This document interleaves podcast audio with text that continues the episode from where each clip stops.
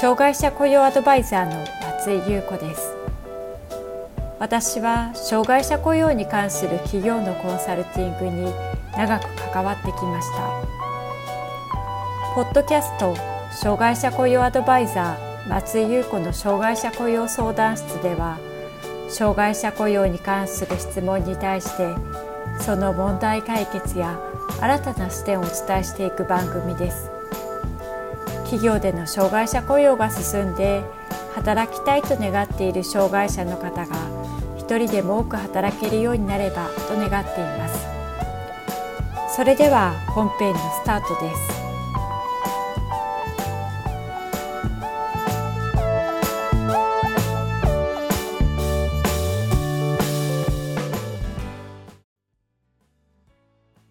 障害者雇用 .com の松井です。この数年、多くの企業で障害者が健常者と一緒に働く機会が増えています。一方で、障害者のことや障害そのものをよく知らないために、一緒に働く従業員の中には、戸惑いや悩みを抱える人も少なくありません。中でも精神障害の従業員と一緒に働く人から一緒と働くのにストレスを感じるという声が上がるケースが多いようです。お互いが気持ちよく仕事できるようにするために、どのような職場づくりをすればよいのか、そのポイントについて考えていきたいと思います。この YouTube では、障害者雇用を進めていく方法や、障害者雇用に関する情報を発信しています。また定期的に企業の障害者雇用に役立つメルマガを配信しています。詳しくは概要欄からご覧ください。障害者雇用率が2.3%に上がり、多くの企業が障害者雇用に目を向けるようになりました。企業の障害者雇用は身体障害に始まり、知的障害の雇用へと広がってきました。そのため、働きたいという身体や知的の障害者は、すでに仕事についているケースが多くなっています。一方で、精神障害者が障害者雇用としてカウントされるようになったのは、平成18年からと最近です。また、精神障害者の方の定着は、他の障害種別よりも難しいと言われてきました。加えて、すでに社内でメンタル面でサポートの必要な社員がいるなどの理由で、精神障害者を敬遠する企業がありました。このような状況がありましたが、精神障害の職場定着の取り組みが進み、雇用ノウハウが蓄積されつつあります。また、新規に採用を行うと、精神障害の応募が多いことなどから、精神障害の新規採用そのものが増えています。では、なぜ精神障害を雇用している企業から定着が大変と捉えられることが多いのでしょうかその問題がどこにあるのか、過去にヒアリングした企業の声から考えてみたいと思います。精神障害の雇用が敬遠される理由の一つとしては、障害の特性がわかりにくいという点が挙げられます。障害者雇用をすでに実施している企業の中でも、身体や知的と比較されてよく言われることが、必要としているサポートが分かりにくいという点です。身体障害や知的障害であれば、外見や様子から何らかのサポートが必要なのではと想像がつきやすくなりますが、精神障害の場合、表面上それらがわからないことが少なくありません。また、採用時などに配慮してほしい点などを聞いたとしても、合否に影響するのではないかと考えて、必要な配慮を伝えてこない場合もあります。このようなケースでは、さらにそれを職場で把握することが難しくなりがちです。また、体調の波があり、周囲の人が仕事の影響を受けやすいということが挙げられます。障害の症状として、体調や気持ちに波があり、それが本人だけの問題で終わるのではなく、他の人の仕事にも影響を受けやすいことが挙げられます。体調が安定しないケースでは、毎月忙しい時期に欠勤があり、一緒に働いている同僚がフォローする状況が続いている職場もありました。一緒に働く社員は自分以外の担当以外の仕事量が増え、その負担が長時間にわたるにつれ、不満が増大していったようです。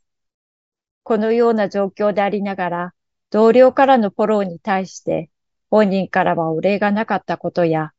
服薬などの影響もあったのかもしれませんが、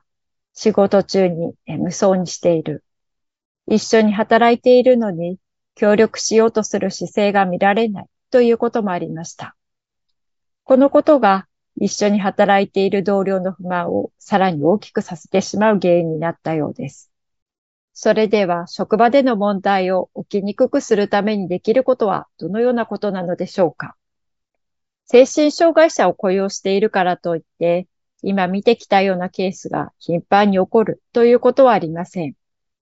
それでも他の障害種別の方よりも精神障害の雇用に課題を感じている企業が多くあります。具体的にどのような対応ができるのかを見ていきたいと思います。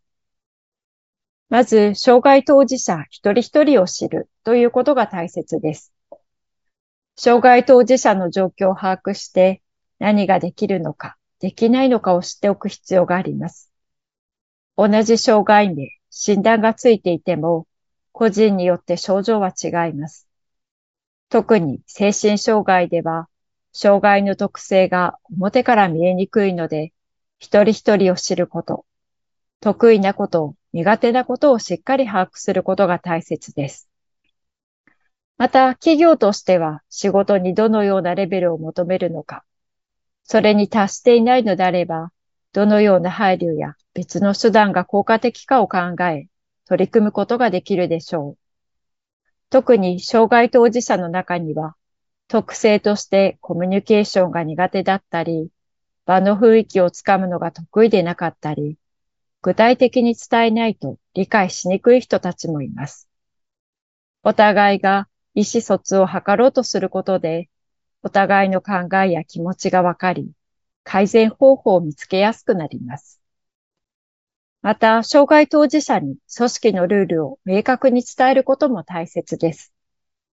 障害者雇用で働きたいと思っている人の中には、障害者だから配慮してもらえるという過大な期待をしている人が一定数います。そのような人に対しては、組織としてのルールを伝えていくことも必要です。企業は障害者の学校でも福祉施設でもありません。障害の有無に関係なく、組織として求められることに対して基準をクリアできるかを見て、その上で障害に対する配慮を示していくことが大切です。働く人にとって雇用されることは、組織に必要な労働やスキルを提供することが求められます。そして賃金はその対価として支払われます。つまり、どんな種類の障害があろうと、この雇用関係の原理を正しく認識する必要があります。障害者だから基準を満たしていても仕方ない。周囲がフォローすることが当たり前という雰囲気を一度作ってしまうと、一緒に働く同僚たちが負担に感じたり、不満が出たりしますし、働く障害者にとってもそれが当たり前となってしまいます。雇用継続をしていくためには、組織のルールを明確に伝え、遠慮するのではなく、率直に話し合うことが大切です。また、このような状況を起きにくくするためにも、事前に職場実習をすることをお勧めしています。続いて見ていく点は、一緒に働く社員に障害特性などの情報を事前に伝えておくということです。組織で一緒に働くときには、本人の仕事そのもののスキルも大事ですが、一緒に働く仲間との関係も重要になってきます。また同じ情報でも事前に知っておくのと問題が出てきてから言い訳のように聞かされるのでは、受け取る側も大きな違いがあります。周囲の社員の協力や配慮を得るためには、障害者本人の了承を得た上で、障害特性や指導上の配慮事項などの説明をしておくことができるでしょう。特に精神障害や発達障害者は、見た目では障害がわかりにくい場合があります。そのため説明が不十分であると、周囲からなぜ特別扱いをしているのか、普通に見えるが本当に配慮を必要としているのかと思われかねません。一度このような感情や疑問を感じさせてしまうと、一緒に働くときに気持ちよく仕事ができませんし、新たな誤解を生んでしまうことも少なくありません。そこで現場の社員や直属の上司だけでなく、社内の社員や関わる部署の人にも必要な範囲で状況を説明しておくと良いでしょう。また困った時に相談しやすい雰囲気を作っておくことも大切です。これは障害当事者だけでなく、一緒に働く社員にとっても大切なことです。まず、障害当事者の方から見ていきましょう。障害者の離職の原因として多く挙げられるものが、職場の雰囲気、人間関係です。このように感じる背景には、職場で能力が発揮できない環境に配属されている、必要な配慮をしてもらっていないと考えたり、そのことを相談したりできる場が少ないことに原因があります。合理的配慮は、障害当事者が企業側に必要な配慮を申告することが求められてはいるものの、実際には当事者が企業側に遠慮していることも多くあります。また、不利な扱いを受けたり、周囲の社員の人に色眼鏡で見られたりするのではないかと不安に思い、障害を開示することや配慮について抵抗を感じる障害者も少なくありません。そのため、困った時に相談しやすい雰囲気を作っておくようにしてください。一方、障害者と一緒に働いている社員も仕事での負担が増えたり、どのように対応したらよいのかわからずに戸惑ったり悩んだりすることがあります。中には一緒に働く社員もストレスを感じて体調を崩してしまうこともあります。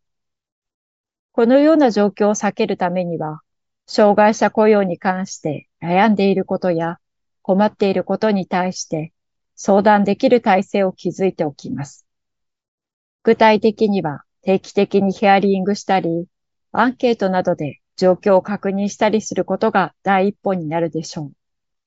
また、改善が見つかったのであれば、それをフォローする体制を作ることも必要です。特に人事部門の人は、どのようにサポートできるのかを考えてみてください。まとめです。精神障害者の雇用が敬遠される理由としては、障害の特性がわかりにくいことや、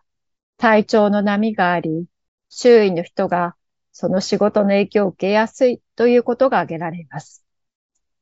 このようなことを回避するために、職場での問題を起きにくくするためにできることは次のようなことがあります。障害当事者一人一人を知る。障害当事者に組織のルールを明確に伝える。一緒に働く社員に障害特性などの情報を事前に伝えておく。困った時に相談しやすい雰囲気を作っておく。これは障害当事者だけでなく、一緒に働く社員へのフォローも同じように必要となります。障害者雇用相談室では、あなたの会社の障害者雇用に関する相談を受け付けています。こんなことが聞きたいというテーマや内容がありましたら、障害者雇用 .com のホームページにあるアドレスへお寄せください。お待ちしております。